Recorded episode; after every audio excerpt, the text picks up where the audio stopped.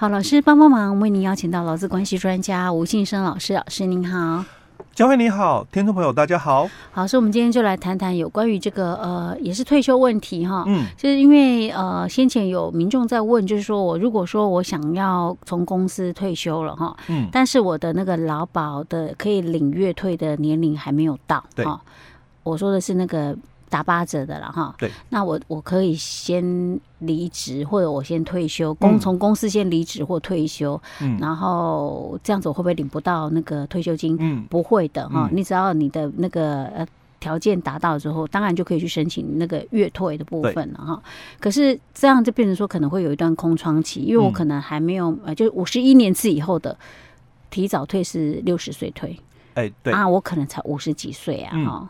我可能还中间有隔了一段时间呢、啊，嗯嗯、那这一段时间我可能就是变成国宝了嘛，哈。哎，对，我还有国宝，但是我们之前其实如果说你有长期在听我们的节目的朋友都知道，国宝的给付跟劳保给付差很多。哎，对，内容不太一样。对，那而且我之前那个。劳保的退休金会不会就没了？嗯，哦，那这那我有没有这个风险？嗯，还是说我的家属可以领哦？哎，因为像很多人还是觉得说我不想要那么累啊，我真的不想工作了啦哈。对。可是我又很担心，说我之前缴的那些钱都白费了，这样，然后家属也享受不到这样子。好，所以我们今天要来探讨这个问题。其实之前讲过了哈，我们继续再详细的跟大家来分享一次。嗯，好，那我们就把它这个例子，我们要具体一点哦，就我们讲，假设我们听众朋友。哦，他可能五十六岁了，嗯，所以他在这一家公司哦，已经任职了三十年，好，所以我达到了劳基法的规定哦，所以我有自请退休的一个资格哦，所以我退休了，是。啊，我跟公司申请了退休，公司也依法哦就给付我劳基法上的一个退休金，嗯，但是哦，因为我五十六岁嘛，是，那我还没有。成就哦，就我们讲，我可能是五十一年次以后的哦，嗯、那我还没有成就，就是说我们劳保条例里面的规定，因为五十八条他说哦，你五十一年次以后的这个老公朋友、被保险人，你的标准退休六十五岁，嗯，那你的提早退休哦是这个六十岁，嗯，可是我现在五十六岁，嗯。哦，所以啊，还差四年，哎，对，所以我就不申请哦救治的劳保的这个。一次领。啊，我我要选择月退，是，所以我离职就离职，我什么动作就不要动哦，我就很单纯的劳保退保就好。那我们在上一集有提到了哦，当然你也可以哦，中间因为你有需求或者听到这个新闻哦，谈论到嘛，而你会担心哦，劳保的这个破产的一个议题。好，我在五十八岁的时候哦，当然我可不可以改成？就是我要走旧制一次退，可以啊，赶快再去保劳保。对，你就继续有工作嘛，你就有加保的一个资格。是，那那时候你就具备了我们讲的被保险人的身份啊。那因为你的累计，嗯，哦，我们的劳保的累计年资，我们是二十五年以上。嗯，那我也。符合了，就是五十五岁的一个要求，因为我说我已经五十八岁了哦，所以我当然还是可以选择哦救治的。劳保一次退，哎，对，一次退哦，只是说它是采取最后三年的这个平均哦，所以虽虽然呐哦，我们中间有两年的空窗期没有保哦，但是我们是以你有保的有投保的来去算最后的三年的一个平均哦，做这个平均投保薪资，然后乘上你的基数，给付这个劳保的这个退休金啊。那如果啦哦，我没有考虑到就是说临时变卦的一个问题哦，我我可能还是很相信，就是说这个。反正这个劳保的一个规定了哦，嗯、那个六十九条谈到了嘛，那政府必须负最后的这个法定责任嘛，嗯、哦，那没有什么破产不破产的议题了哦，嗯、我也不用担心哦，嗯、我还是很相信的，那我就坚持我要等到哦六十岁的提早退，嗯，那或者是六十五岁的标准退哦，嗯、但是哦，在等待期的这一段时间哦，因为我们上一集很清楚去谈到了，就是说我们的这个。劳保条例里面的这个五十八条，他谈到了哦，那你这个年满六十岁哦，有保险年资的人哦，所以在这一句话里面，他强调了嘛，资格退。我们上一集提到了资格退，就我有劳保的就这个年资哦，那就我个人的条件来讲，我也达到了六十岁。当然，这个是以前的规定。那我们在一百零七年已经改了，就六十一岁嘛。哦，那你每每往后每增加就是两年就要增加一岁。嗯，哦，所以我们在这个一百零九已经变成是六十二岁哦。那今年是一百一十年，那还是六十二岁哦，是我们的标准退。是。那未来哦，我们也讲过，到了这个一百一十五年的时候，标准退的年龄就是六十五岁了哦。那指的就是五十一年次的听众朋友哦。那五十一年次以后的都是这个标准哦，没有再增加，因为我们规定里面就是。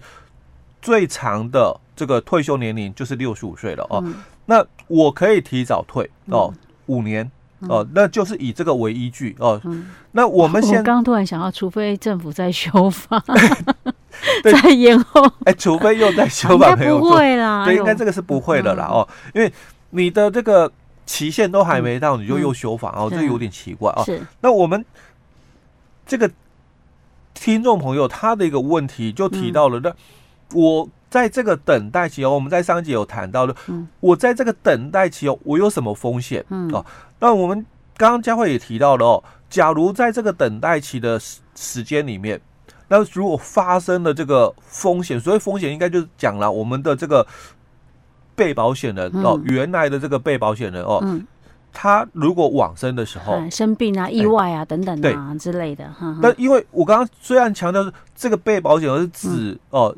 之前他是被保险人哦，嗯、但是在那个时间，因为他已经没有保劳保了，对，所以他就是没有劳保，他也不是劳保的被保险人啊。他那个在这个他现在可能退休国民年金的被离职哦，不能讲退休，嗯、公司退休哦，嗯、不是劳保的退休，公司的退休以后哦，嗯、他是。国民年金的被保险人是，他并不是我们劳保的被保险人哦。嗯，那在我们的劳保的一个给付条件里面哦，上一集我已经提到了，在新制的规范里面，他强调叫资格退。嗯，所以五十八条的这一句话是：你年满六十岁，而且有保险年金的人，那这个时候是代表你还活着。嗯哦，你还活着，所以以这种状况来讲，假设我年龄还没到，但是我今天发生意外或生病，人走了，对我人走了，我没没有资格啊，哎、欸，我还没有到那个资格、啊，对，所以就没了嘛。啊，问题是，我我可不可以家属领啊？因为我们现在有时候年金还没领到满，政府不是说家属领嘛，不用担心吗？家属，我家属可不可以来领？哎呀、啊，可是像这种状况，是我根本连领都还没开始领、欸，对，那那可以家属领吗？本来在我们的劳保的一个规范里面哦，嗯、我是被保险人哦。嗯、那如果我当初啦，我没有退休嘛，嗯、那我还是被保险人哦，那我就可以有选择性的一个部分了。嗯、但是我现在哦，我现在不是被保险人，哎，对我不是被保险人的一个部分。嗯，所以在我们的这个劳保条例哦，六十三条之二里面哦，它有提到了哦，就是有关我们的这个。丧葬津贴、遗嘱年金哦，还有遗嘱津贴的一个给付规定里面哦，他就提到了哦，那我们的这个遗嘱年金，就是依照我们六十三条的规定哦，有请领这个遗嘱年金的哦，就是依被保险人的保险年资哦，那合计每满一年，按他的平均投保薪资哦，百分之一点五五去算哦，那或者是哦，它里面提到了。第二幕里面，他说：“那依照前条规定，请领遗嘱年金的人哦，那依他的这个私人的年金或者是老年年金给付标准哦，来计算这个金额的半数发给。好，那我要把这一个部分哦，分成两个地方来解释了。在我们的遗嘱年金。”第一幕里面，他说：“哦，依照我们六十三条规定，那请领这个遗嘱年金的。好，那六十三条在讲什么？六十三条在讲死亡给付。哦，在讲的是死亡给付。是，所以我们以前都知道嘛，我们劳保它有这个死亡给付，只是以前的死亡给付叫做遗嘱津贴。嗯，哦，就是被保险人死亡的话，我们。”当然是家属领啊！哎，家属领那个我们所谓的嘛，三十个月哦。当然，这三十个月是他的劳保年资啊，两年以上的，是哦，就三十个月哦。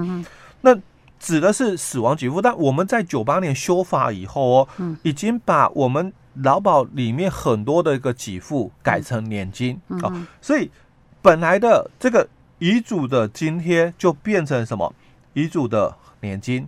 嗯，那这个强调的是，他是被保险人的身份。是，哎，所以在六十三条里面，他就谈到了说，被保险人在保险有效期间内死亡的话，哦，嗯、那他们的这个家属就可以来领这个遗嘱的一个年金。是，好，那这是我们六十三条之二里面的这个第一幕谈到的哦，说遗嘱年金的一个部分哦，说他是。被保险人身份，嗯，哦，那你可以来领哦，这个遗嘱的一个年金。好，那在第二幕里面，他强调了哦，他说，那如果是依照哦这个前条的一个规定来请领这个遗嘱年金的哦，他就说，依失能年金或老年年金给付标准计算后的金额的一半来发给，嗯，那代表的意思就是他已经在领失能。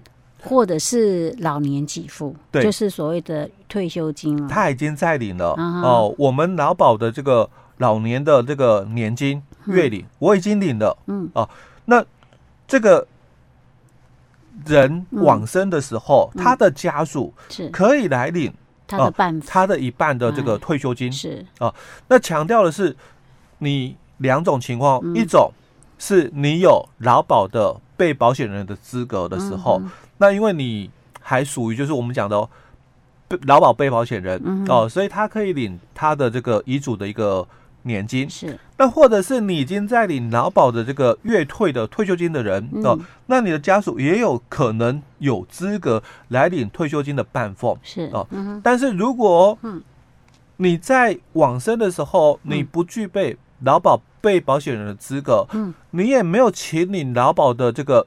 月退的一个给付哦，嗯，那他就没有就是遗嘱的这个年金了。所以也是说，如果说假设有有劳工朋友他在他就提早退休嘛，对，好，公司提早退休，可是他的年龄还没有到可以领劳保月退的时候，这段时间空窗期，嗯、他一旦发生任何意外或生病死亡，家属是什么都没有。我指的是在劳保部分什么都没有，对，劳保的部分哦，什么都没有哦。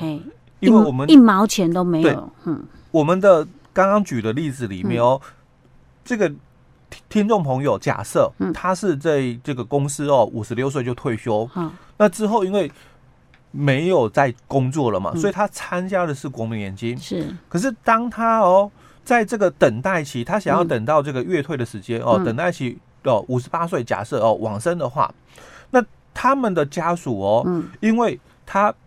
没有具备劳保被保险资格，嗯、他也没有领哦劳保的月退金哦，嗯、所以他们的家属是没有任何的劳保的给付可以申请的。我强调的是这个遗嘱年金啊。OK，好，那可能还是有些东西可以领，嗯，到底哪些东西？我们下一集再跟大家分享。好。